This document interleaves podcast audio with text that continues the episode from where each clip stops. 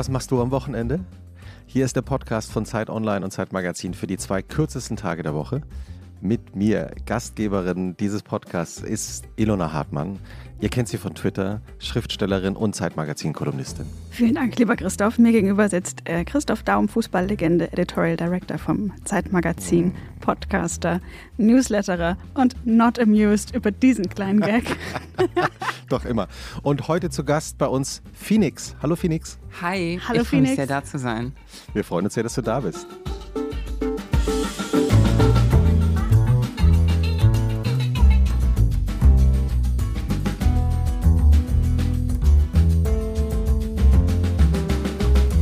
Als du gerade ins Studio reingekommen bist, habe ich dein Tattoo gesehen, dass du auf dem rechten, wie sagt man? Schlüsselbein. Schlüsselbein hast. Wo, wo- Ja. Das heißt why? Warum why? Oh Gott, jetzt oute ich mich direkt als so richtig Social Media Influencerin und richtig schlimm. Ich habe mal vor ein paar Jahren mittlerweile habe ich eine Podcast Folge von meinem Podcast gemacht und habe die mit einem Tätowierer gemacht und während ich die Folge aufgenommen habe, konnte man bei mir auf Instagram von also so TätowiererInnen haben ja dann so, so Flash-Tattoos, die sie so einfach machen. Und da hatte er halt welche vorbereitet und während wir den Podcast aufgenommen haben, wurde auf Instagram abgestimmt, welches Tattoo ich kriege. Was, was stand denn zur Auswahl? Also why not? Oder? Ähm, gute Frage. Ich habe nicht so ein gutes Langzeitgedächtnis. Es waren so, ich glaube, der Name meines Podcasts Freitagabend und irgendwie noch so andere, andere, weiß ich nicht. Also äh, nicht, ich fand es schon auch am besten. Ja. Also ich, ich kann mich damit schon auch, ich fühle mich damit wohl und kann mich damit identifizieren. Weil, warum halt nicht? Ist auch die Haltung unseres Podcasts im Grunde genommen. Absolut.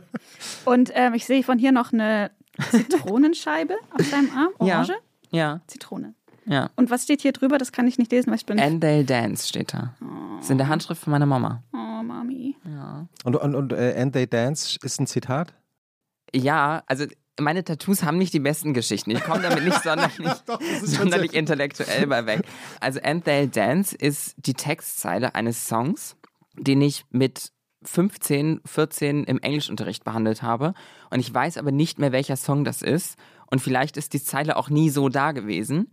Schön. Weil ich habe das nie wieder ähm, im Internet rausfinden können, welcher Song das gewesen sein könnte. Aber ich finde die Zeile And They'll Dance, also es gibt ja auch diesen And They Danced, ne, diesen Song, wisst ihr? Der ist es nicht. Du meinst Alors Danse? Nee, And They Danced, irgendwas gibt es noch einen anderen. Whatever, ist auf jeden Fall And They'll Dance und ich finde, das ist eigentlich ein sehr schöner Satz, weil und sie werden tanzen. Ich finde, das kann man in ganz vielen verschiedenen Arten und Weisen interpretieren und auf sein Leben auslegen. Und für mich ist sowieso, meine Tattoos sind für mich ganz viel Selbstbestimmung. Das ist mein Körper, ich mache, was ich will. Und dadurch finde ich eben auch, und sie werden tanzen, hat so ein whatever ich mache. Ich kann machen, was ich will. Die werden sowieso noch tanzen, so. Whatever. Schön. Ja. Vielleicht finden wir dieses Mal durch Crowdwork raus, welcher Song das ist. Vielleicht, wenn das V- jemand vielleicht, hört, der ja. Ja. Englischunterricht gibt. Ja, weil es hat bestimmt einen Be ich meine, dass es einen Bezug zu Irland hat.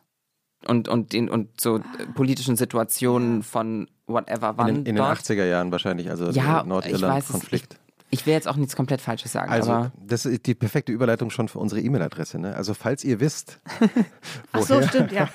woher dieses Zitat kommt, das Phoenix im Englischunterricht gehört hat, wann war das ungefähr? w- wann ich den Englischunterricht Ja. hatte, 2012, 2010, 2009, keine So, Ahnung. Ja. Und sich auskennt mit Englisch-Schulbüchern, die in der Zeit, mit denen in der Zeit unterrichtet wurde, schreibt Ja. uns bitte an wochenende.zeit.de. Auch sonst, wenn ihr euch äh, Wünsche habt, Lifehacks, äh, Kritik. Äh, Tattoo-Vorschläge. Tattoo-Vorschläge.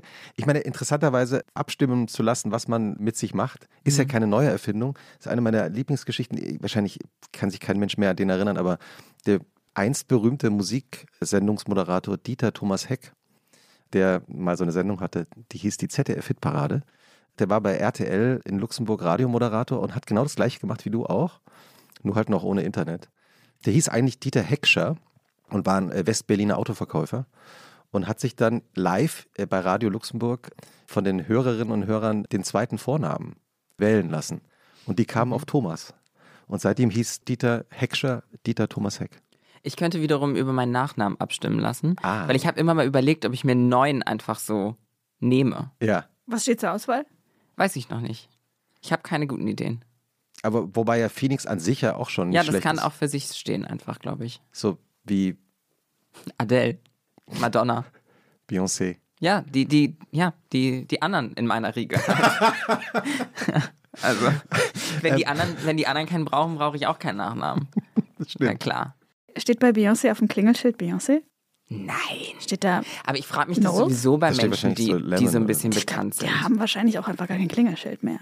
Ja. Also ich frage mich das auch so bei so bei so deutschen Prominenten, ab wann hat man seinen Namen noch im Klingelschild stehen und wann nicht mehr? Und ja, und was Frag ist ich der, mich auch ständig. Was ist, was ist das, das? Ständig. Da steht wahrscheinlich so ein Pseudonym, oder? Dann so ein, so ein wahrscheinlich so ein Name, der so ein bisschen so klingt, aber dann doch anders. Hm. Sowas, vielleicht? Äh, wir werden es, also du wirst es rausfinden, wenn du in deiner Riege angekommen bist. Ja, genau. Wir sprechen in Phoenix. einem Jahr nochmal. Ja, dann komme ich vorbei und auf dann erkläre ich euch das. Klingelschild Phoenix. Immer sagt er mir, das ist falsch geschrieben. Wie bist du auf Phoenix gekommen? Äh, das war der Dönermann am Kotti.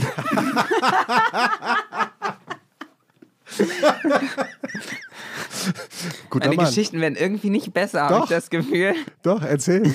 Ähm, Ja, so, so lang ist die Geschichte auch gar nicht. Also ich war halt da mit Arbeitskolleginnen und wir haben uns halt einen Gemüsedöner geholt und dann hat er halt die gefragt, wie wir heißen und Namen auf die Döner geritzt und dann stand bei mir Phoenix drauf. Eben auch genauso geschrieben. Dann habe ich irgendwann den Namen mal mitgenommen, als ich Drag gemacht Also genauso habe. geschrieben mit E. Also Genau, war- also, ja. also quasi Ö. falsch. Ja. Ähm, also, ist ja auch relativ. Also, ich finde es sehr richtig geschrieben.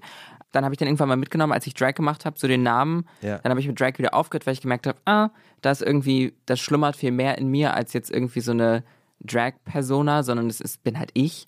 Und dann war halt aber diese Weiblichkeit in mir ja schon benannt. Und dann bin ich halt bei Phoenix geblieben. Ob der Gemüsedönerverkäufer am Kotti weiß, was er da gemacht hat? Nein. Was er da für ein Monstrum erschaffen hat. Hast du ihn jemals nochmal wiedergesehen? Nein, möchte ich auch nicht. Okay. Der Laden hat sowieso auch ein kleines äh, Queer- und, und Homophobie-Problem Ah, und so, okay. deswegen. Dann wollen wir da nicht mehr Nee, hingehen. nein, nein. Wie zu Beginn, also fast zu Beginn, wie man schon gemerkt hat, jeder Folge von Und was machst du am Wochenende, hat sich die Schriftstellerin hier im Raum überlegt, wie dein Wochenende aussehen könnte. Das werden wir gleich hören. Und äh, vorher noch die Information, dass auch diese Folge wieder von Pool Artists produziert wird und heute von Lisa Victoria Hertwig. So, Sie und lacht. jetzt kommt die Schriftstellerin Ilona Hartmann und dein fiktives Wochenende, Phoenix. Wie immer bei dem Begriff Schriftstellerin schließe ich leicht schamvoll bis gequält die Augen, Wieso? weil das, was jetzt kommt, es ist, na, nun ja. Liebe Phoenix, ich vermute, dass du, genau wie ich übrigens, eine Zeit lang viel Beauty-YouTube geguckt hast. Ist das korrekt? Korrekt, ja. Und erinnerst du dich, es gingen ja zeitlang mal immer diese Tags rum. Wie, Ja, so, klar. wie so ein Hermannkuchen wurde weitergegeben, ich beantworte jetzt 50 Fragen dazu und so Mhm. weiter und dann ich nominiere den und den, wie so ein Kettenbrief. Ja. Und erinnerst du dich an den 50 Random Facts About Me Tag? Ja, du hast es nicht von mir gefunden, oder? Ich habe halt gedacht, so, Weil ich habe das mal gemacht. ah, Okay, gut, dann hast du es nicht Also ich gefunden. habe nicht deinen Beauty-YouTube-Channel Okay, ja, aber das ist Nee. eigentlich alles privat. Ist mir auch sehr wichtig. Ist mir auch jetzt sind kann, ich, jetzt unter kann ich ja sagen, ich bin Profi-Hackerin. Wir sind ja hier Ähm, unter uns. nee, wieso, was ist denn da zu sehen? Naja, ich war halt 14, 15 und habe halt gedacht, ich mache jetzt YouTube-Videos. Und ich habe unter anderem den 50 Facts About Me Tag gemacht. Und damals habe ich halt auch noch ganz viel auf Englisch gemacht, weil ich halt international, wisst ihr? Und, und deswegen habe ich den 50 Random Facts About Me Tag auf Englisch gemacht. Und ich würde behaupten, heute spreche ich sehr gutes Englisch. Damals dachte ich das auch. Vielleicht sollte ich dann heute auch mal einen Reality-Check machen. Aber es war halt einfach sehr absurd. Vor allem auch die Facts, die man da so, oder die ich da erzählt habe, das war halt. Einfach, also, wen hat das interessiert? Also zum Beispiel.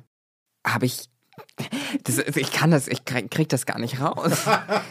So, ich habe so Dinge erzählt, wie dass ich Tennis spiele und eine Brille trage, wenn ich lese.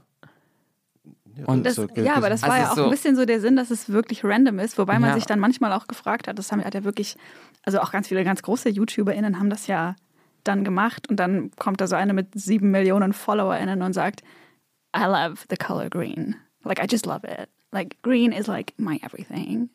Und dann sitzt man so und ist vielleicht so elf und denkt sich, krass, sie liebt auch grün. Aber ich war halt dann damals auch schon so 20 und war so wie, ja, grün, man kennt's.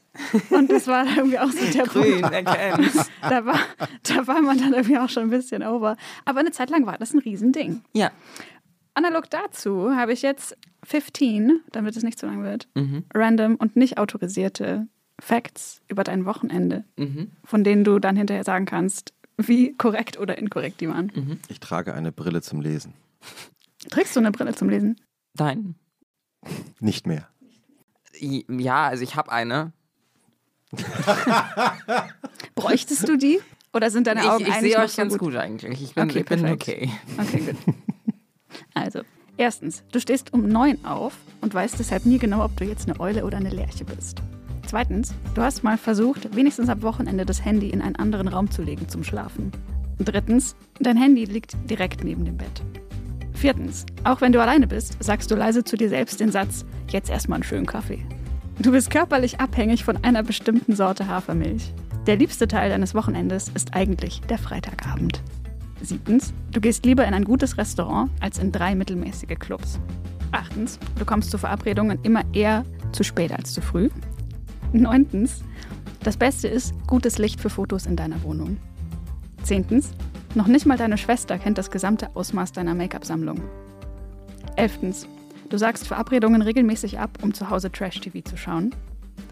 Zwölftens, du hast dir nach dem ESC dieses Jahr Duolingo Italienisch runtergeladen, weil du in den Sänger der Gewinnerband verliebt warst. 13. Deine Lieblingsausrede ist, ich muss leider noch arbeiten. 14. Du regst dich regelmäßig darüber auf, dass am Sonntag die Supermärkte zu haben. Und 15. Du würdest wirklich total gerne mitkommen zum Outdoor CrossFit, aber du musst leider noch arbeiten. Nee, die Fingernägel. Sorry, die Nägels. Also d- da war viel, viel richtig. Wir reden nur über das Richtige. Nur über das Damit Richtige. ich nicht so schlecht wegkomme dabei. Ja, nein, also da war viel richtig. Ja, Ungef ungefähr so. ja, ungefähr, ungefähr so sieht es aus. Ich trinke aber jede Hafermilch. Also da bin ich nicht so. Kein Also ich habe Hafermilch so, noch. Doch, also ich habe so meine Lieblingssorten, aber ich nehme halt das, was da ist. Mhm. Am Sonntag ist halt immer nervig, weil die Supermärkte zu sind. Ja, sehr korrekt. Und ich bin halt auch tendenziell genauso wie heute zur Aufnahme immer eher ein bisschen zu spät dran. Und heute habe ich nicht mal mehr es geschafft, meine Fingernägel zu lackieren. Wenn ich das noch gemacht hätte, dann wäre ich eine halbe Stunde später gekommen. Aber es dauert ja auch. Also ich, Ja. so als Typ denke ich immer so, ja, man hat auch mehr Zeit. Es ist wirklich so, oder? Deswegen verdienen Männer bestimmt auch mehr Geld, weil sie mehr Zeit haben. Oder es ist ein Fauler. Hast du eine Lieblingsfarbe zurzeit bei deinen Fingernägeln? Einfach nur so, so beige. So, das passt zu allem. Nude. Nude. Ka Ja, aber wenn, also halt für mich Nude. Das ist ja auch so Nude im Make-up und so ist ja auch ein schwieriges Wort eigentlich. Ja, ist wie hautfarbene ja, Stifte, ne? Ja, ja. weil es so ein bisschen, also für mich halt Nude. ja. Und, und stimmt der Freitagabend? Ist es dein Lieblingsabend vom Wochenende? Ja, weil da ist noch so viel da vor einem Mhm. irgendwie. Das mag ich am Freitag. Aber ich meine, ich arbeite halt Freelance seit ein paar Jahren mittlerweile. So, wann ist schon Wochenende? Also wenn ich halt am Mittwoch denke, jetzt geht's rund, dann geht's halt am Mittwoch rund. Das ist halt, und das liebe ich auch so sehr daran. Ich finde es ganz blöd, wenn man am Sonntag da sitzt und so gar keinen Bock auf den Montag hat. Und ich liebe es einfach, so den Montagvormittag irgendwie auszuschlafen, erstmal einen Kaffee zu trinken und dann halt irgendwie erstmal so in den Tag zu starten und in Ruhe aufzuräumen und halt mir am Montag erstmal gar keinen Termin reinzulegen. Das ist für mich irgendwie total Luxus halt. Und deswegen ist es aber auch mein Wochenende. Ich habe ein bisschen drüber nachgedacht, was ist jetzt eigentlich für mich so mein Wochenende? Weil es ist halt gar nicht so viel, weil, also es ist gar nicht so doll anders. Teilweise arbeite ich halt am Wochenende auch mehr als unter der Woche. Ja. So ist halt immer so, wie es halt gerade fällt. Du stehst du um neun auf oder früher? Wachst du früher auf? Ich wache meistens früher auf, aber am Wochenende versuche ich auszuschlafen bis neun. Wenn mein Teenager ich hören würde, dass ich mal sage, ich schlafe aus bis neun. also, das war damals früh aufstehen. Nee, aber das, das hat auch ungefähr gepasst. Und vor allem auch das mit, ich gehe lieber in ein gutes Restaurant als in drei Clubs oder wie auch immer. Ich bin nicht so eine Clubmaus. Ich bin, also man findet mich eher in einem guten Restaurant und guten Wein trinkend mit gutem Essen viel eher als am Wochenende sowieso. Ich habe auch jetzt am letzten Wochenende habe ich irgendwie den Sonntag hauptsächlich damit zugebracht, mit meiner Schwester vom von einem Restaurant zu einem Streetfood-Stand in einen Café, nochmal ein Eis essen. Ach ja, gut, jetzt könnten wir nochmal einen Kaffee trinken. Ja, jetzt geht ein Aperol Spritz. Und Abendbrot mussten wir dann auch noch essen und so haben wir irgendwie den ganzen Tag zugebracht. Und so verbringe ich eigentlich meine Wochenenden auch am liebsten. Sehr sympathisch. Hast du ein Lieblingseis? Eine Lieblingseissorte? Ja, Zitrone. Ah, daher auch die Zitrone auf deinem Arm. Nee, die ist mit Tequila. ähm,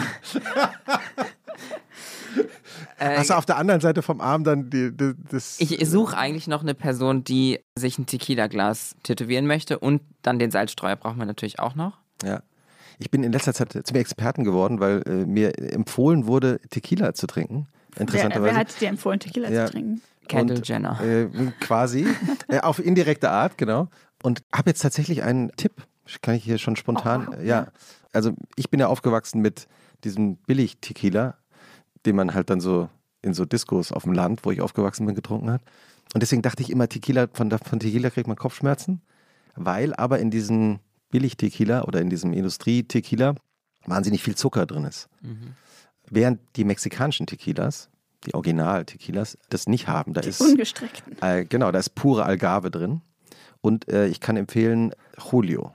Es gibt so einen in so einer, so einer Flasche, die so oben dünner wird. Ich habe die noch nie getrunken. Ist das nicht auch ein Ding generell von Flaschen, dass die oben dünner werden? Sorry. Nein, aber so, so ein bisschen pyramidenartig Ach so, quasi. ja. So, den trinken auch immer die Kardashians. Und den möchte ich auch mal trinken. Ich möchte auch unbedingt so Tequila auf Eis und sowas trinken. Und, aber ich, ich habe auch diese Assoziation so vom Dorf und Tequila und irgendwie Kopfschmerzen. Aber eigentlich ist Tequila ganz nett. Ja, Tequila ist sehr pur und es geht einem am nächsten Tag auch gut. Also Ja, und hab, mit meiner Ja. Schwester habe ich den Witz, wir wollen eigentlich, wir haben es immer noch nicht gemacht. Letzten Sonntag, als wir durch die Cafés und Restaurants gezogen sind, haben wir kurz drüber nachgedacht. Wir wollen uns in eine Bar hinsetzen und sagen einfach zum Kenner, sechs Tequila und die Rechnung bitte. und dann richtig schön nicht lang schnacken, Kopf in den Nacken und weg damit. Ja, und Don- einfach wieder aufstehen und gehen. Ja, ja. Das möchten wir unbedingt sehr bald machen. Wahrscheinlich am Wochenende. ja wir, wir packen den Don Julio in die Shownotes, die wir immer eifrig führen. Also es- Tequila. Es ist jetzt ein früher Zeitpunkt dafür, aber es, es gibt wahrscheinlich in diesem Gespräch keinen besseren Moment mehr für das, was ich mitgebracht habe.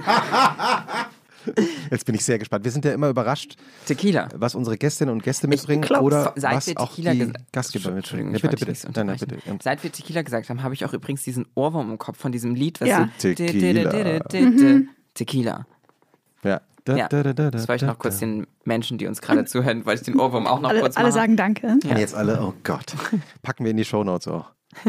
Äh, hast du schon was dabei? Ich habe schon Ja, was ne? dabei. Und zwar, also Phoenix, du kennst es vielleicht noch nicht von mir, aber du, Christoph, kamst schon öfter in die, die Situation.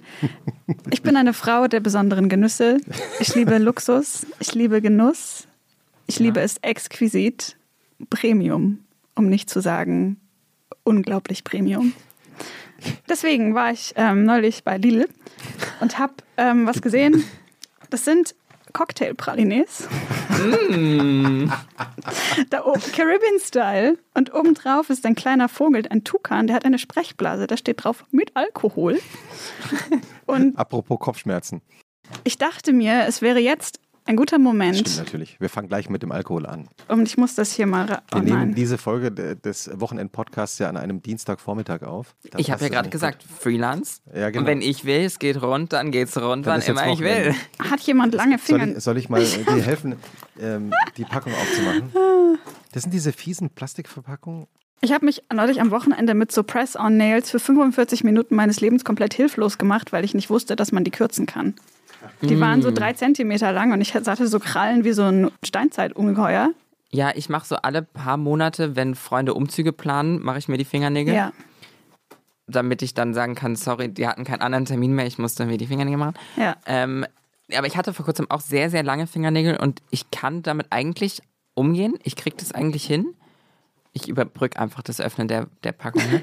ähm, und dann hatte ich aber große Probleme damit, meinen Personalausweis im Testcenter wieder von dem Tisch hochzunehmen. Und es war unglaublich Ja, man muss peinlich. immer so die Seite der Finger nehmen. Christoph hat gerade jetzt schwere Geschütze aufgefahren, das ist hier Ich habe aufgebrochen. hab mit meinem Schlüssel mit seinem, mit seinem Leatherman. Diesen, der, der Leatherman. Also ich, aber ich ähm, gebe dir die Packung wieder zurück. Ich finde, die Packung sieht wirklich gut aus. Es gibt? Erdbeer Takiri, Tequila Sunrise, Gin Fizz und Caipirinha. Ach, das ist toll. Das ist aber Fairtrade auf jeden Fall. Der Kakao da drin ist Fairtrade. Bestimmt. Ähm, das steht zumindest drauf. Möchtet ihr euch ein Getränk auswählen? Unsere Gästin zuerst, bitte. Ich reiche dir das mal rüber. Da ist immer diese schöne Matratze noch drauf. Oh Gott. Das Nennt so das After- Matratze? Hat so einen After-Eight-Effekt. Fachbegriff. Ich glaube, der Fachbegriff ist Matratze für dieses. Ja, Für dieses, für dieses äh, Schaum, nee, was ist das denn eigentlich? Nee, Eine das- Matratze halt. ja das habe ich mir Der Schutz. Das habe ich mir ausgedacht. Führen wir jetzt so ein, dass es eine Matratze ist. Brauchst du noch den. Nee, äh, ich habe unten drauf gelesen. Ich, ich nehme mal Erdbeer. Daiquiri. Ich glaube, das, das könnte in so einer Praline noch schmecken. Ich nehme mal grün. Ich bin eher so schlicht. Christoph hat gelb, Caipirinha, dann nehme ich. Stößt man damit Gin einfach rot. Ich habe mich Fizz. gerade gefragt, um die Sto oder? So Chin Chin. Das sieht auch wirklich überhaupt nicht aus wie ein Cocktail, ne? Bin sehr gespannt. Ich weiß nicht, wie, wonach es aussieht. Steckt viel Spaß in Toffifee. Hm. Gar nicht so schlecht. Aber es ist absolut grauenhaft. Aber was hast du denn auch genommen? Gin Fizz? Ja, das klingt auch nicht so gut. Also es ist aber vor allem, ich habe so das Gefühl, Schokolade mit so ein bisschen Alkohol. Ja. Ich könnte es jetzt nicht definieren, dass es Also mit ich finde nicht, dass man jetzt das Gefühl hat, da, da ist noch eine Zitrone drin. Nee, Nee. Schokolade halt. Ja. Aber ich weiß nicht, da, wenn wir gerade bei Essen sind und so, ne? Ja. Vielleicht sollte ich auch direkt meinen Br- Mitbringsel auspacken. Ich bitte darum. also ich lieb halt Essen und am Wochenende sowieso. Essen und Trinken. Ganz viel Wasser natürlich. Natürlich. Bin ich sehr gespannt. Also wir, wir, wir wissen ja nicht, was wir einander mitbringen. Nee, Und Felix ähm, hat ich jetzt eine Tüte in, hochgezogen. in True Phoenix Fashion habe ich natürlich gestern in meiner Private Story meine Leute nochmal gefragt, was ich denn mitbringen könnte, wenn ich zu einem Podcast gehe, wo ich etwas mitbringen soll, was gut zum Wochenende passt. Und dann habe ich zum einen eine Flasche Prosecco mitgebracht. Ja, moin. Also entweder trinken wir einen oder es ist, es ist nur sinnbildlich. Damit bin ich auch zufrieden, wenn, es, wenn ihr das nicht wollt. ähm, weil, du, ich, weil du möchtest die Flasche einfach wieder mitnehmen. nein, um Gottes Willen, um Gottes Willen, um Gottes Willen. Die dürft ihr hier dann auch weiter trinken. Also ich würde auch ein Glas trinken, da bin ich voll dabei. Und ich habe, weil ich es Unbedingt. auch sehr exquisit Ah. mag, habe ich Chips mitgebracht, weil ich liebe salzige Snacks. Ja, und ich, ich gehe halt ständig sehr gerne mit einer guten Freundin von mir Trüffelpasta essen. gibt schon Gläser, Phoenix. Guck mal, die Ja, werden es uns schon los. gereicht. Und deswegen habe ich hier noch ein paar. Trüffelchips mitgebracht. Die kenne ich, die sind mega lecker. Ja, Ich war mal aus beruflichen Gründen mit einer Kollegin in einem sehr noblen Restaurant. Kümmere und mich wir mal um den Sekt. Die waren da in der Minibar. Und wir haben dann, glaube ich, einfach statt Abendessen uns noch ein paar von diesen Chips-Tüten bestellt. Das war auch irgendwie dekadent und nobel. ja. Ich habe Also, heute äh, noch nichts gegessen, ist mir gerade aufgefallen. Es ist, nur, es ist ein ausgewogenes Frühstück. Diese, das sind diese Sal, Sal de, de, wie spricht man so, Sal de Ibiza. Sal de Chips. Ibiza. Chips White, Tru White Truffle. Mhm. Auch gutes, Wenn du auch, Trüffel magst, probier ein. auch gutes Mitbringsel, Ja, sowieso. wenn man so bei einer Hausparty eingeladen ist. Also der, der ja, Prosecco also, ist ein Prosecco Doc Spumante. Ich finde das total gut, dass wir der Podcast sind, wo Leute einfach sowas mitbringen. Und nicht ankommen mit so einem sowas Anstrengendem. was würdest du als anstrengend empfinden, wenn es jemand mitbrächte? War das richtiges Deutsch? So ein mehrteiliger Band über extrem komplizierte politische Verwicklungen in der Weimarer, in der in der. Weimarer Republik. Da habe ich, ich wollte gerade sagen, da, ich habe da was dabei. Ich, Seroja Shalev, ein Buch, meinen neuen Roman, den neuen Roman, den ich gerade von ihr lese. Aber Roman ist ja gut, Ja, ne? also erzähle ich gleich mehr, wenn ich den Prosecco fertig eingeschüttet habe. Also man muss sich ja auch manchmal mit anstrengenden Sachen beschäftigen. Ich versuche mich jetzt hier verzweifelt rauszurudern aus dieser, dieser Ich versuche nur meinen Sackgasse. Tipp schon Danke, dass ihr, ihr mich alle hängen lasst. Ich muss mich hier auf den Prosecco konzentrieren. Und wir stoßen schon wieder an. Ja, das ist doch wie nach dem Gin Fitz und dem Caipirinha. Cheers. Cheers. Man Cheers. erkennt, ich finde, man erkennt auch einfach, man sieht bei Leuten, dass sie eine Anstoßroutine haben, weil es einfach so elegant routiniert. Merkst du, wie, wie meine Mitgastgeberin uns hier als Alkohol. Äh, Nein. Also, nein. nein, nein, nein. Um Gottes Willen. Wie käme ich Wer darauf? bringt jetzt in der Podcastaufnahme um? Aber ich meine, Frühstück und Es ist, sowas. Wochenende, es ist Wochenende. Es ist Wochenende. Ja, nee, Da geht das. sehr angenehm. Ich probiere jetzt auch mal von den Chips. Sehr lecker. Sehr gut. Mm, Aber der Secht ist auch, oh, hör mal, hör mal, das ist lecker. Geht gut. Wolltest du noch deinen seriösen Tipp gerade unterbringen? Oder? Ich habe tatsächlich auch einen seriösen Tipp Ja, das habe ich mir schon gedacht. Sagte sie und lächelte. Ich habe, Wirklich gut, die also ich, ich gucke ja nicht so viele Serien, aber ich bin gerade wieder sehr viel im Podcast hören drin. Und ich habe einen Podcast entdeckt, der heißt Pandemia. Und man denkt sich, wenn man das hört, okay, Pandemia, es geht um Pandemien und Viren, äh, I'm over that. Ich habe keinen Bock mehr, mich damit zu beschäftigen. Gleichzeitig habe ich gemerkt, ich habe keinen Bock mehr, mich mit äh, der akut stattfindenden Pandemie zu beschäftigen. Also for obvious reasons. Gleichzeitig werden wir nicht drum rumkommen, weil die ist noch nicht vorbei. Aber was mir total geholfen hat bei einer Einordnung, war, mich zu beschäftigen mit anderen Pandemien, die ja auch aktuell stattfinden. Zum Beispiel HIV. Das ist auch eine Pandemie, die zwar sehr viel langsamer verläuft und auch nicht die Mehrheitsgesellschaft betrifft, was auch teilweise in der Forschung und überhaupt in dem ganzen Verlauf, also wo nochmal diese ganze Diskriminierung und das Stigma um diese Erkrankung sehr gut erklärt und veranschaulicht wurde. Jedenfalls, bei dem ja der Podcast, der heißt Die Welt, die Viren und wir und da geht es von allem von Masern bis eben HIV, immer mal eine, mal zwei, mal drei Folgen zum gleichen Thema. Das habe ich mir angehört und da habe ich so gedacht, stimmt, es ist eigentlich, also für ForscherInnen eh schon gar nicht, dass es jetzt eine Pandemie gibt, aber das war irgendwie abzusehen und das ist irgendwie auch was vorkommen kann. Ja. So, es passiert und das passiert ja auch in ganz vielen Teilen der Erde im Moment. So Ebola zum Beispiel, diese Ausbrüche, die kriegen wir halt akut nicht mit, weil es geografisch, ge- geistig vielleicht auch einfach sehr weit weg ist.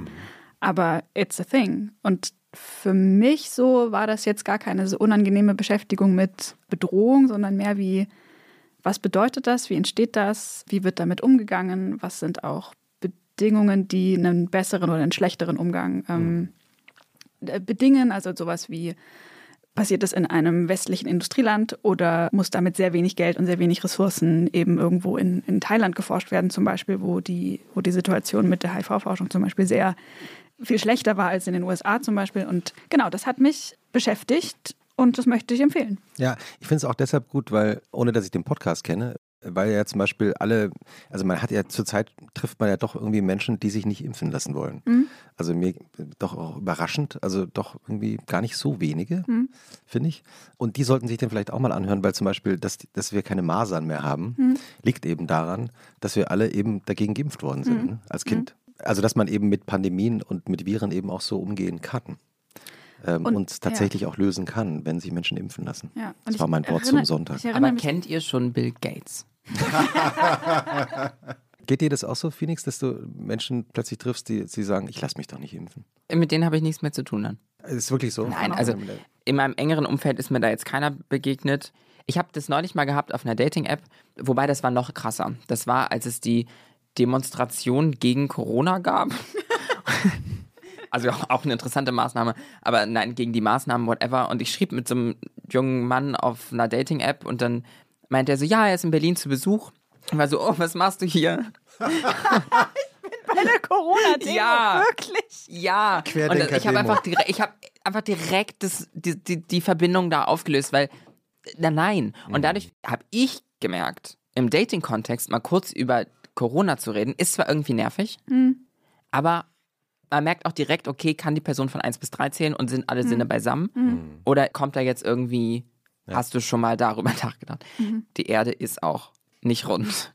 Und dann weiß man direkt, okay, dich kann ich meinen Eltern sowieso nicht vorstellen. Ja. Dann lassen wir das Das Ganze ist ein doch. ganz guter Check. Ja. Auf jeden Fall, ja. Ich erinnere mich noch dran, das war auch ein bisschen gemein. Manche Menschen, ich würde sagen so ein bisschen die 80er, 90er rein, vielleicht hat man das gemacht, gegen Pocken geimpft. Ja, genau. Mit so einem Ding, am, wo man so ein Ja. Ding am Arm hatte. so, eine, so eine kleine Markierung, dann so eine, so eine Ja, kleine, ich habe das Wunde, mal so. gemeinerweise Boomerstempel genannt, aber das war auf jeden Fall auch was, wo ich mir gedacht habe, das ist. Also ich weiß gar nicht, ob man damals auch so einen Aufstand gemacht hat wegen der Impfung, aber Pocken ist ja auch, ich weiß nicht, ausgerottet? Gibt es die noch? Ja, ich glaube schon ausgerottet. Soweit Und ich meine, wie krass ist es? Genau, ja. Ja, Und den Podcast werde ich mir anhören. Finde ich gut. cool. In aber, den Shownotes. Aber du hast ja auch, also hast nur deshalb vorhin gesagt, dass du nur so leichtgängige Sachen dabei hast, damit du jetzt mal so den. Das war alles eine Tiefgang- Einflugschneise, genau. Ja, habe ich äh, absolut professionell gemanagt. Aber ja. wir bleiben noch kurz beim Tiefflug, weil ähm, ich lese gerade den neuen Roman von Seruya Shalev. Äh, Schicksal heißt er. Eine israelische Autorin, die ja schon sehr, sehr viele Bestseller geschrieben hat, deren Arbeit ich verfolge, seitdem sie ihren ersten Roman in Deutschland veröffentlicht hat, vor vielen Jahren, Liebesleben, den ich auch sehr empfehlen kann. Fantastische Geschichte. Verfilmt worden später unter der Regie von Maria Schrader, ah, die auch. also die jetzt auch bei Deutschland 89 mitgespielt hat und die Unorthodox Genau, äh, die Regie geführt hat. Genau. Ja. Und äh, die mal später erzählt hat, sehr ehrlich, kann man sich auch anhören in einem Podcast über deutschen Film, schreiben wir in die Shownotes rein, wie diese Dreharbeiten in Israel praktisch völlig aus dem Ruder gelaufen sind, weil der männliche Hauptdarsteller sich von einer Frau nichts sagen lassen wollte, also von ihr. Und die weibliche Hauptdarstellerin ihr vorher nicht gesagt hatte, dass sie während der Dreharbeiten, die haben in äh, Jerusalem gedreht, in Tel Aviv abends noch Theater spielt. Das heißt, die hat praktisch nicht so viel geschlafen während der Dreharbeiten. Das muss alles ein solches Chaos gewesen sein. Maria Schrader hat dann später erzählt, dass sie diesen Film am Schneidetisch praktisch neu zusammengebaut haben. Und ich habe mir daraufhin den Film auch nochmal angeschaut und es ist wirklich interessant. Also, dass man eben merkt, die Dreharbeiten gehen völlig schief und du nimmst dir das Filmmaterial, also die Bilder, die du hast, Frame by Frame, also Rahmen bei Rahmen, äh, wie man da im Filmdeutsch immer sagt, und baust dir einen Film neu zusammen. Also, das haben die gemacht, äh, lohnt sich auch, den Film sich anzuschauen. Und das neue Buch von Seruya Shalev dreht sich um Israel und erzählt anhand von zwei Frauen Schicksalen die Geschichte dieses Landes mit all den Problemen und Verstrickungen und Schuldfragen. Äh, ich bin jetzt mittendrin, ich war jetzt vorhin bei ungefähr der Hälfte des Buchs, knapp 200 Seiten. Es ist wirklich so ein Sommerurlaubsbuch, also es sind 400 Seiten. Und ist wirklich sehr schön und sehr empathisch geschrieben in Richtung aller Seiten innerhalb von Israel, der israelischen Gesellschaft. Also kann ich wirklich nur empfehlen. Schicksal von Seruya Shalev. Sehr schön. Das wiederum möchte ich lesen. Oh. Hm. Ich höre den Podcast, ich lese das alles, gar kein Problem. Dann so richtige To-Do-Liste. Wie war, Wochenende. äh, Phoenix, wie waren eigentlich deine Wochenenden früher? Also mit welchen Wochenendritualen bist du aufgewachsen? Gute Frage. Wann meinst du mit früher? Also in deiner Also, Kindheit? oder oder Ja, gab es da ja, verschiedene also Phasen? in, in meiner Jugend bin ich einfach wahnsinnig viel nach Hamburg gefahren, weil Mhm. ich komme aus der Nähe von Hamburg und das war dann halt, sobald ich halt irgendwie durfte, wollte ich halt am Wochenende in die große Stadt fahren und mir das da angucken. Alles, was davor war, bin ich schon sehr froh darum, dass ich noch eine Generation vom Land bin, die halt im Wald gespielt hat. Ich habe halt meine Freunde getroffen und wir sind im Wald und waren draußen.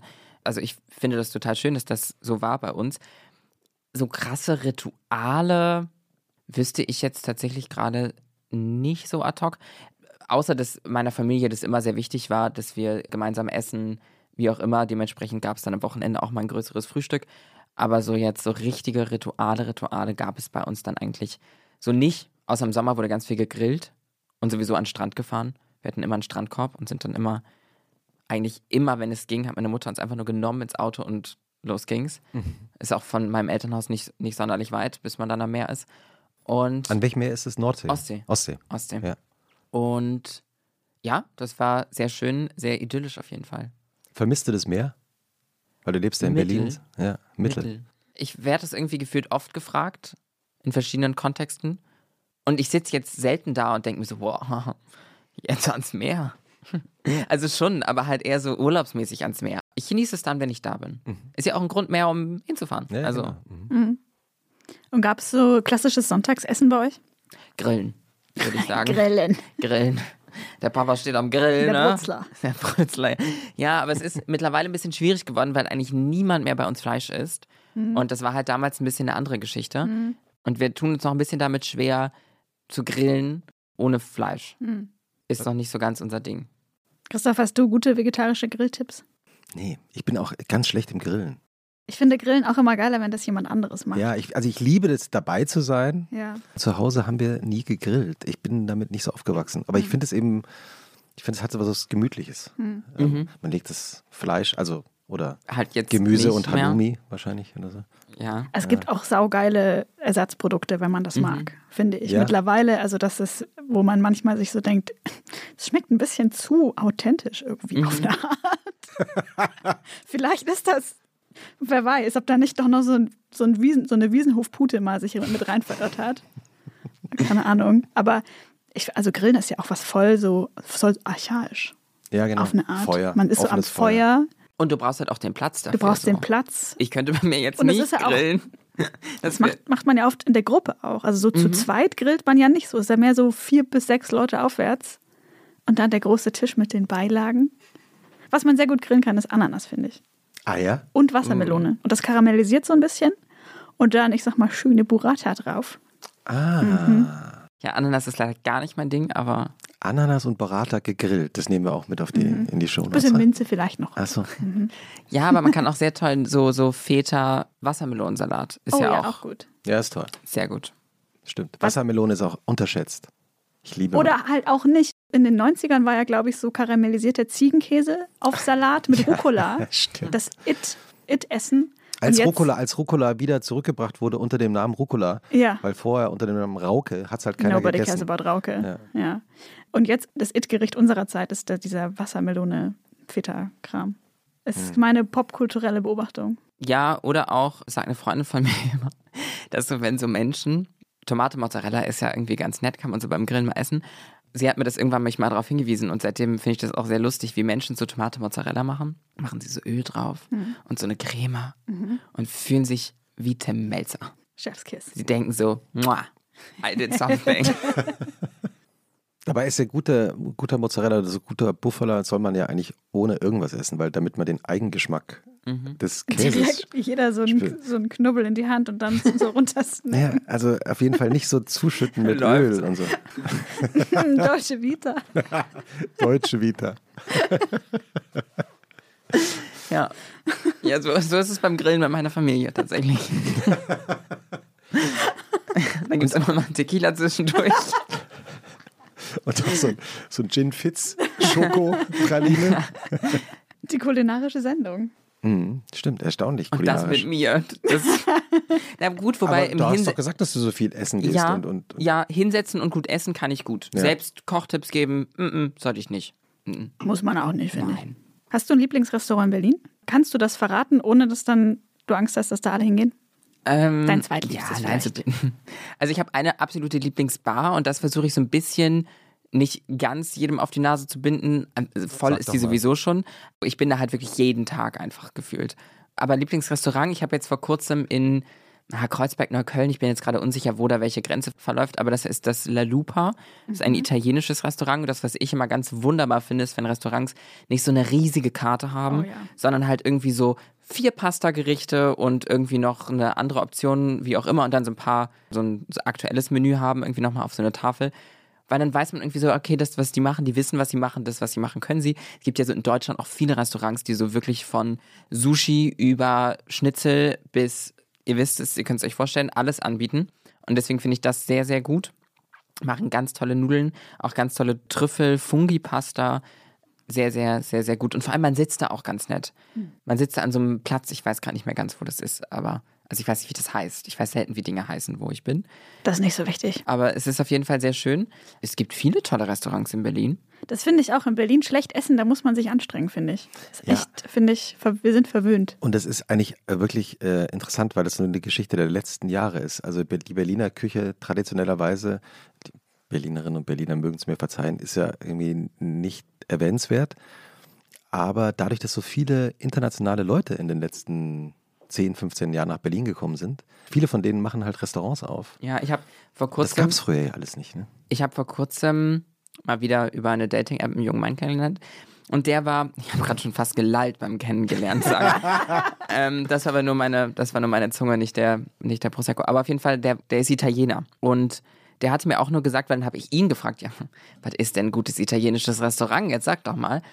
Und er meinte, hat, hat mir dann auch irgendwie erzählt, dass mittlerweile in Berlin, jetzt will ich nichts Falsches sagen, ich glaube 40.000 ItalienerInnen leben oder noch mehr. Gut Und, möglich. und halt klar, dass dann einige von denen auch Restaurants aufmachen und wenn eben wirklich die ItalienerInnen selbst ihre Restaurants aufmachen, dann ist es halt auch authentisch und Hm. gut. ja, Lupa unter anderem auch. ja. Du sitzt in, du willst ja die Bar nicht verraten, in der du fast jeden Tag bist. Hast du deinen Lieblingsdrink?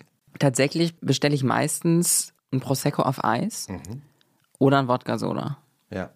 Das sind so die Drinks, abgesehen von Wein, Bier, wie auch immer, was man da manchmal bestellt. Das ist so mein Go-To. Was Okay. sind eure Go-To-Drinks? Also ich, ich habe in, in einer anderen Folge äh, unseres Podcasts schon den Tikizilin erwähnt. Das ist so ein neuer Drink mit, äh, mit, ähm, mit Rum, mit Rum, mit Rum und Ananas Shrub, den ich, den ich sehr gerne trinke, der wirklich toll ist. Ja, ansonsten Espresso Martini. Oh, sehr gut. Sehr gut. Mhm. Damit kann man so einen Abend gut äh, anfangen. Ich glaube, ich bin so zwischen euch. Ich bin Espresso Martini-Fan. Ich finde, Wodka Soda ist auch auf absolut stabile Basis. Also, das Ja. ist auch so ein Getränk, das trinken Leute, die wissen, ich bin eine Weile hier. Ich kann jetzt nicht, ich kann jetzt nicht, Und also ich man muss kann, vielleicht auch morgen früh aufstehen. genau, ich muss vielleicht noch was machen morgen und das kannst, du kannst ja nicht, also fünf Pina Colada trinken. Also ich kann, nicht mal eintrinken. kann man wahrscheinlich schon, aber ich könnte es auch, ich Wobei könnte es auch eine, nicht. eine, eine, eine kluge Frau äh, mir vor kurzem in einer Bar mal erzählt hat, dass es gibt den Pina Colada Trick, weil eigentlich bestellt ja keiner mehr Pina Colada. Ja. Pina, Pina Colada ist ja, wie Ilona sagen würde, so 90er Jahre Getränk oder so. Äh, deswegen traut sich eigentlich niemand mehr Pina Colada zu bestellen. Und sie hat mir das auch schon mal also sehr anschaulich demonstriert. Wenn aber jemand in der Bar sich Pina Colada bestellt und sie kommt, innerhalb der nächsten halben Stunde siehst du an anderen Tischen Ja. plötzlich auch Pina Ja. Coladas. Aber das ist doch so ein Effekt, den, den gibt es auch mit anderen, also das mit jedem Getränk, oder Das, nicht? ich habe genau das gleiche neulich auf TikTok gehört mit Aperol. Ich Der auch. Aperol-Effekt. Ich auch. Ja, genau. Die Millennials auf TikTok. Ah, Ja, genau, das habe ich auch.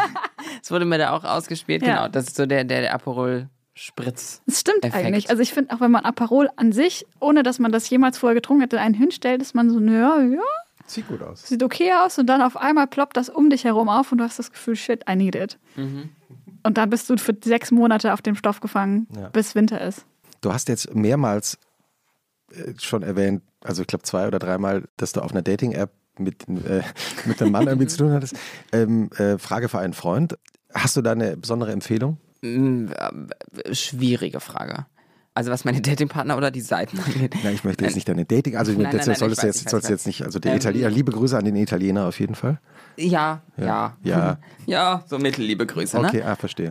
Also ich, es gibt halt so diese einschlägigen Apps und das, was mich daran tatsächlich bis heute sehr, sehr stört, ist, dass man, wenn man sich dort anmeldet, kannst du angeben, ob dir Männer oder Frauen angezeigt werden. Du kannst dein eigenes Geschlecht relativ detailliert angeben, aber du, du wählst eben einfach nur aus zwischen Mann und Frau. Und ja, das ist am Ende irgendwie was Technisches, was halt so ne, eine 1 oder eine 0 quasi sein muss, damit das irgendwie die Technik hinten funktioniert. Aber es gibt halt andere Apps, wie OkCupid zum Beispiel, in denen man so eine Liste bekommt, wo du alles abhaken musst. Also alle Kategorien quasi von Menschen, die dir angezeigt werden sollen. Bedeutet, da kannst du dann angeben, ja, ich möchte, dass mir eine Cis-Frau angezeigt wird, ja, ich möchte, dass mir auch eine Transfrau angezeigt wird, ich möchte, dass mir auch Non-Binary-Menschen angezeigt werden. Und das ist für mich als Transfrau wahnsinnig beruhigend, weil dann weiß ich, egal wo ich das jetzt in mein Profil reinschreibe, die andere Person musste den Klick setzen, dass Transfrauen angezeigt werden. Also du musst da nicht später nochmal irgendwie komplizierte Gespräche führen. Weil das, ich, sobald, geklärt bevor ich meine Handynummer rausgebe oder jemanden treffe, kläre ich das immer nochmal ab, dass Ja. das auch bekannt ist. Für meine persönliche Sicherheit einfach auch und um meine Zeit nicht zu verschwenden. Ja, und das, das finde ich eben bei OkCupid ganz gut, dass Mhm. das so ist. Und ja, ich glaube auch, dass so andere große Apps wie jetzt so Bumble, Tinder, whatever, die könnten da alle mal nachziehen, weil so eine Eingebungsfläche, wo man da mal einmal kurz abhaken muss, was angezeigt wird, halte ich jetzt nicht für so einen großen Act. Und es würde halt queeren Menschen das Leben ein bisschen einfacher machen. Weil das ist halt, sobald ich dann auch fragen muss, okay, hast du das gelesen? Ich schreibe das sehr prominent in meinem Profil, weil ich habe überhaupt keinen Bock auf Menschen, die keinen Bock drauf haben. Und es ist halt, jedes Mal wird daraus irgendwie ein anstrengendes Gespräch. Jedes Mal denkt diese Person, sie wäre jetzt dazu ermächtigt, mir irgendwelche absolut übergriffigen Fragen zu stellen. Und genau dieses Gespräch muss ich eben nicht führen, wenn man das eben angeben muss. Das ist ein wichtiger Hinweis an die anderen großen Dating-Apps. Definitiv. Ja, ja. Gibt es einen Dating-Tipp, den du hast? Ich bin seit fünf Jahren Single. ähm, ich weiß nicht. Nicht zu viel drüber nachdenken, go with the flow. Kann ich jetzt auch nicht, aber es ist halt auch irgendwann einfach nur noch anstrengend. Man bekommt ständig die gleichen Fragen gestellt. Also mir wird ständig die Frage gestellt, was ich denn hier in Berlin mache, so im Leben. Mittlerweile antworte ich einfach nur noch mit Live, Love, Love. Weil ich so denke, was soll ich denn hier machen? Ich treffe Freunde, ich arbeite, ich versuche irgendwelche Hobbys zu haben, für die ich dann wieder zu faul bin. Ich, was, was macht man denn? Keine Ahnung. Was ist das letzte Hobby, das du aufgegeben hast aus Faulheit? Ich wollte es gerade fragen.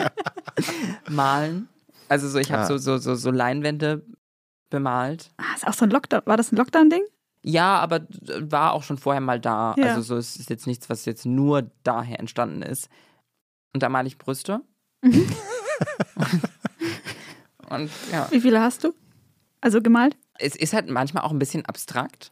Ja. Also kann ich dir jetzt gar nicht so genau sagen. Das reicht für eine kleine Ausstellung in Berlin-Mitte, sag ich Achso, dir. du meinst bi gemalte Bilder. Ja. Ähm, Missverständnis im Podcast. Ja, ich glaub, Teil ich- 1. ich, ich glaube, also so Aus meinen Ohren steigen gerade ein paar Fragezeichen, aber es ist.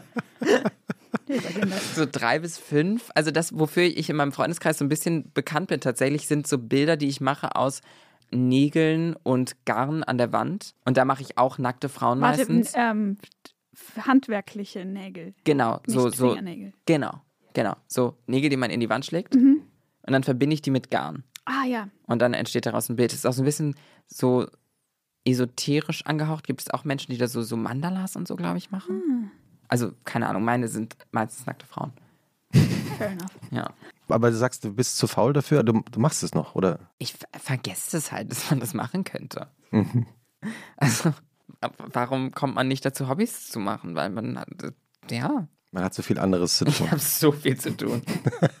Du hast am Anfang äh, unseres Podcasts auch schon deinen Podcast erwähnt, den ich sehr schön finde. Freitagabend nehmen wir natürlich auch in die Shownotes, weil du da immer sehr, die Folgen, die ich gehört habe, auch immer sehr ehrlich über dich redest und über die Reaktionen auf dich. Und geht es dir selber auch so, dass du nach einer Aufnahme von einem Podcast plötzlich, auch wenn du Gäste da hattest äh, oder eine Gästin da hattest, dass du plötzlich denkst, ah, ich habe was fürs Leben mitgenommen, gerade auch für mich selbst? Auf jeden Fall. Tatsächlich war das der Ursprungsgedanke meines Podcasts. Also die Inspiration kam daher, dass wenn ich irgendwie mit so Menschen zusammensaß in irgendwelchen Berliner Küchen, dachte ich mir immer so, boah, eigentlich bist du voll interessant und du sagst voll interessante Sachen. Also jetzt nicht ich, sondern die andere Person.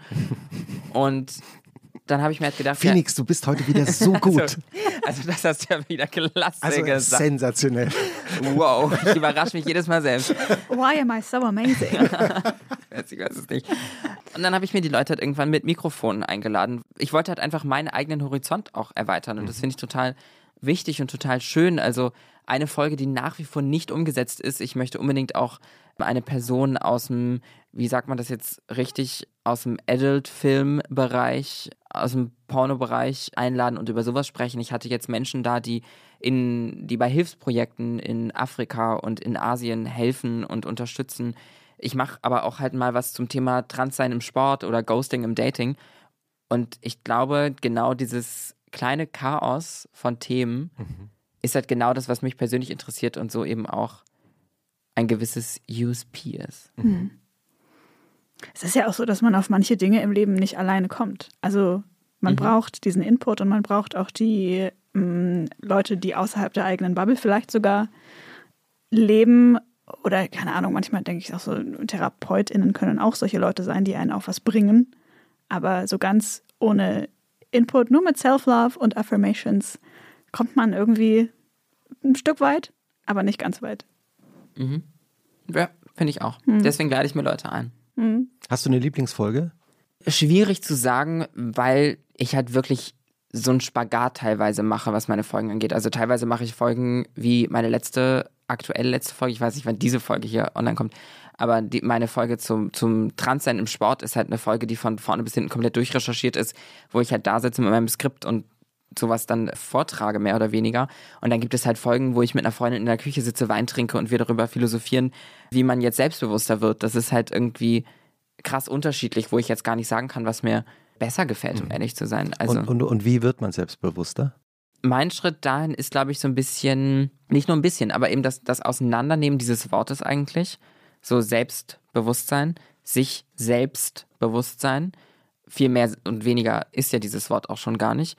Und mir hat wahnsinnig viel geholfen, dass ich super viel Social Media mache, ständig irgendwelche Videos, Fotos, Tonaufnahmen von mir seit mittlerweile einem Jahrzehnt oder so höre und sehe.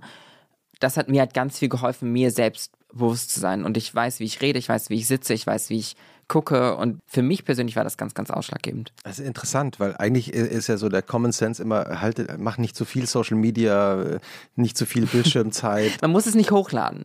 Aber, die, aber Ah, das okay. Video, also so, ah, okay. Ja. Das, ja, und nicht, man muss es nicht veröffentlichen. Nee, man muss es nicht zwangsläufig veröffentlichen.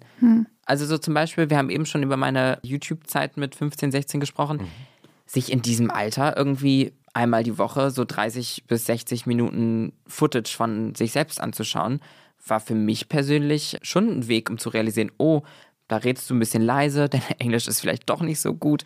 So, da, da kommen dann viele Erkenntnisse.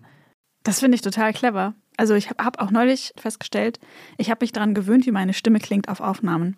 Und ganz viele Menschen haben ja, also die das auch jetzt nicht beruflich machen, es gibt so eine natürliche Scham vor der eigenen Stimme, wenn man zum Beispiel auf einen Anrufbeantworter sprechen muss oder so. Es ist ganz unangenehm, wenn man sich so hört in Videos oder so. Jüngere Zuhörerinnen fragen sich gerade, was ist ein Anrufbeantworter? Anrufe, who does that? Aber das ist, glaube ich, wirklich einfach eine Frage von so regelmäßige Exposure, sich an sich selber gewöhnen und dann damit irgendwann cool sein und sagen, ja, so ist das. Ja. Ja, ich glaube, deswegen ist halt auch Menschen um einen rum, wenn jetzt zum Beispiel eine Freundin von mir, die jetzt nicht so viel von sich aufnimmt und wie du gerade sagst, beispielsweise ihre eigene Stimme so viel hört, für die ist das dann immer so, so dieser, genau das, was du gerade gesagt hast. Und jetzt weiß ich nicht mehr, worauf ich hinaus wollte. Ja, wow, ja, ähm, ich weiß nicht mehr, worauf ich hinaus wollte. Die, aber die, die Selbstbeobachtung, also von der du jetzt gerade gesprochen hast, dass man sich eben die eigene Stimme Ja.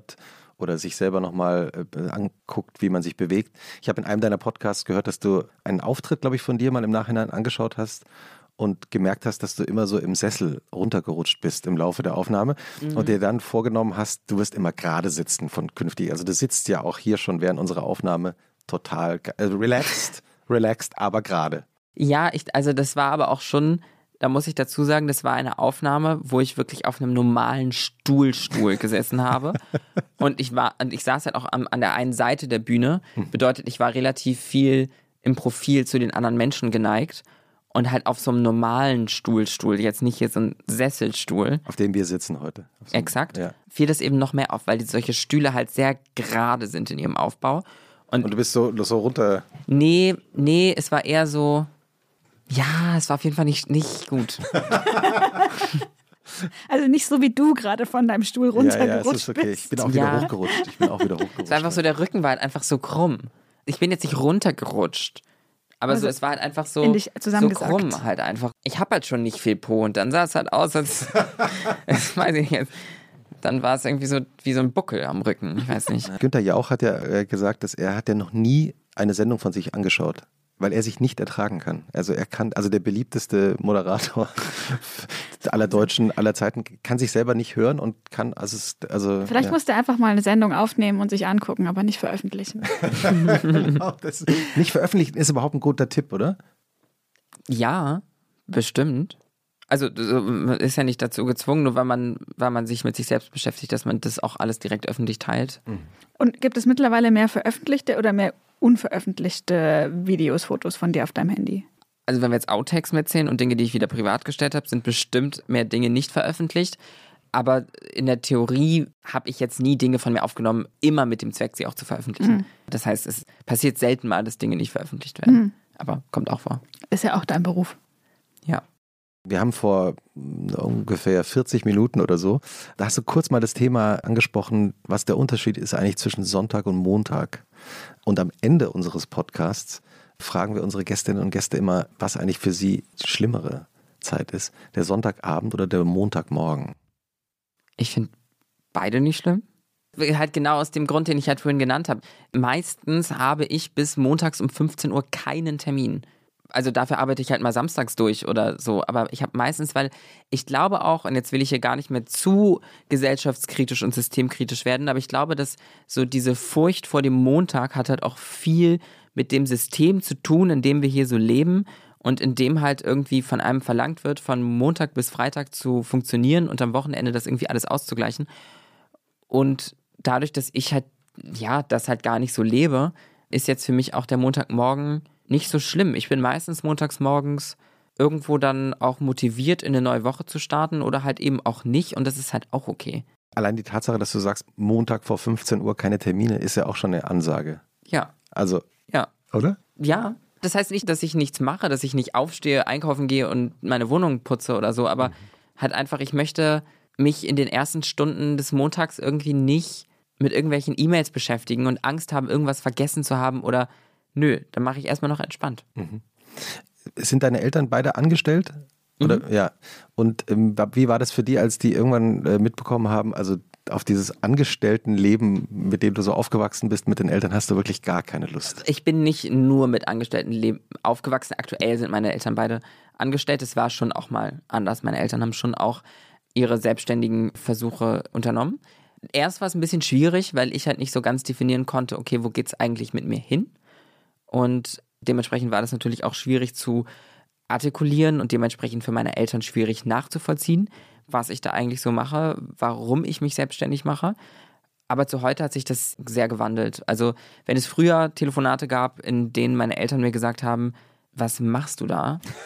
Geh studieren, mach irgendwas Vernünftiges, sind heute die Anrufe eher so, auch jetzt schon länger nicht mehr so passiert, aber eher so mal, dass ich anrufe und so, boah, ich weiß nicht, und dann eher so kommt, du machst das, was du kannst, du machst das richtig gut, du bist, du, also so, und dann, also es hat sich sehr gewandelt, so, wenn ich mal Angst habe, dass meine Eltern jetzt eigentlich die sind, die sagen, Du machst das alles mega gut, mach einfach weiter, das läuft alles. Gab es da einen Moment, an dem sich das geändert hat oder einen Zeitraum, an dem sich das geändert hat? Weil es ist ja sehr schön, dass du praktisch deinen Eltern gegenüber auch mal sagen kannst, ich bin gerade irgendwie nicht gut drauf oder es Mhm. oder ich weiß gerade nicht, was ich machen soll oder wie ich da weitergehen soll. Ich glaube, es hat sich gewandelt ab dem Moment, an dem ich mit Unternehmen und Medien zusammengearbeitet habe, was für meine Eltern greifbar war, wo sie das, was sie gesehen haben und dann eben auch verstanden haben, dass man, so wie ich das mache, hier in Berlin Freelance auch genug Geld verdienen kann, um die eigene Wohnung zu bezahlen und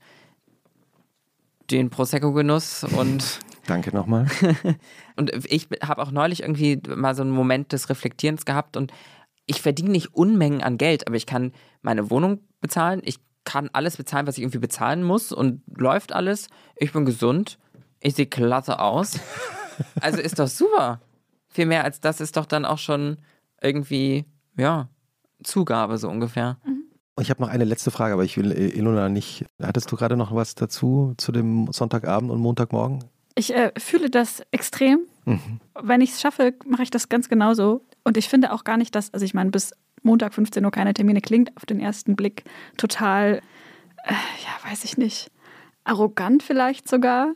So ein bisschen, wie kann man sich das denn rausnehmen? Aber ich finde das einen wichtigen Teil der Psychohygiene, dass man weiß, in welchen Phasen der Woche ist man produktiv und vielleicht auch introvertiert produktiv. Und dann, ich sage dann immer dazu, ich mache Live Administration, also sowas wie Steuer, Post, irgendwie Mails, das alles geht, weil da muss ich mit niemandem reden. Und dann irgendwann merkt man ja auch, man hat wieder Lust, rauszugehen. Man hat Lust, einen Termin zu haben oder Leute zu treffen, wen anzurufen oder ein Video aufzunehmen, whatever.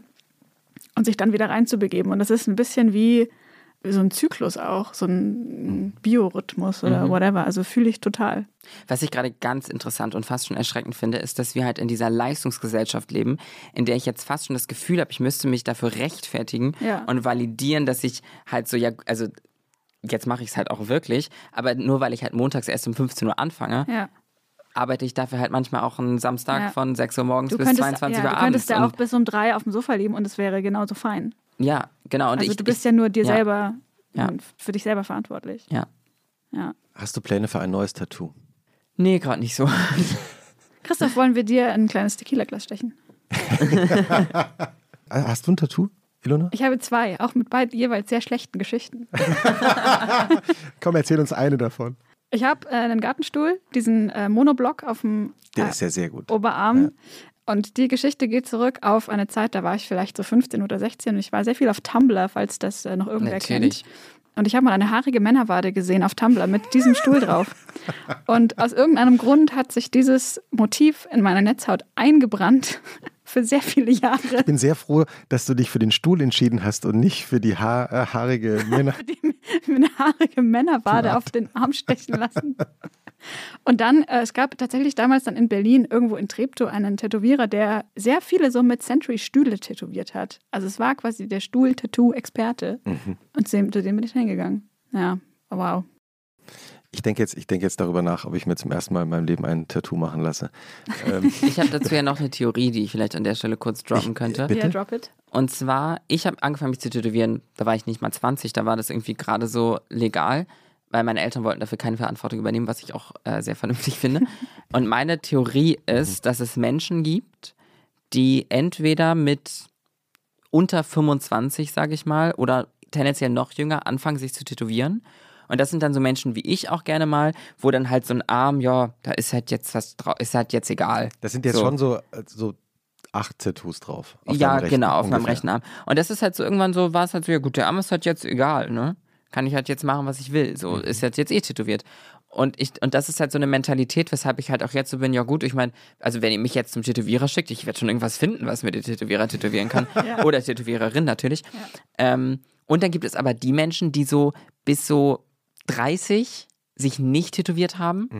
Und dann ist man in so einem Alter, oder viele Menschen auf jeden Fall, die sich dann schwer tun, sich für ein Motiv zu entscheiden, weil man so diese jugendliche Leichtigkeit irgendwie nicht mehr hat. Und das alles irgendwie so eine, so, so oh Gott, das ist so eine große, so eine große Entscheidung. Und dann passiert es nie. Ja, ja. Hm. Das ist meine Theorie. Ja, das ähm, Darüber denke ich jetzt nach. Ja. Denk darüber mal nach. Ja, das, äh, da- darüber mache ich, mache ich. Aber an, an deinem linken Arm, der ja viel weniger tätowiert ist, äh, steht ein Satz, den kann ich die ganze Zeit nicht lesen. Ich habe versucht, ihn zu lesen. Was steht da? Jetzt fangen wir noch die beste Geschichte zum Schluss Ja. aus. Ja, super. Da steht Hallo New York auf meinem Handgelenk. Auch wieder in der Schrift von meiner Mutter, in der Handschrift. Ich war noch nie in New York, aber meine Schwester und ich wollten ganz dringend ein Tattoo gemeinsam haben und haben ganz lange überlegt, was können wir jetzt arzi, fazi, minimalistisch, irgendwas Cooles machen. Ist uns natürlich nichts eingefallen, weil wir sind halt eigentlich auch gar nicht so cool. Und dann, wir hatten als Teenager, meine Schwester ist jünger als ich, das ist meine Entschuldigung an der Stelle. Und wir hatten als Liebe Grüße. ja, wir hatten einen Lieblingsfilm, den wir sehr gerne geguckt haben. Und das war Hannah Montana, der Film. Und es gibt einen Moment, in dem Hannah Montana mit ihrem Private Jet, sie denkt, sie würde in New York landen. Ihre Eltern haben entschieden, Fräulein, du musst mal runterkommen. Und deswegen fliegt sie nach Nashville und weiß es aber nicht. Und steigt aus ihrem Private Jet und ist so, Hallo New York. Weil sie denkt, da würden ihre ganzen Fans gerade stehen.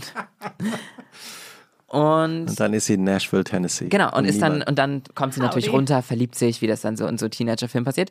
Und meine Schwester und ich öffnen halt ständig irgendwelche Türen und stehen so da und so, Hallo New York. ja. So eine gute Geschichte. Hannah, Hannah Montana, the movie. Packen Ja. wir unbedingt noch in die Shownotes. Das den müssen sehr wir uns jetzt wirklich, Den müssen wir uns wirklich jetzt anschauen. ja.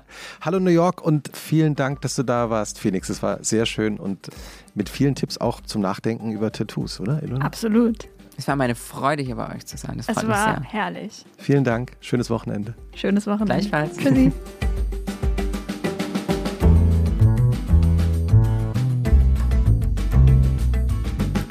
Und was machst du am Wochenende? Ist ein Podcast von Zeitmagazin und Zeit Online, produziert von Pool Artists.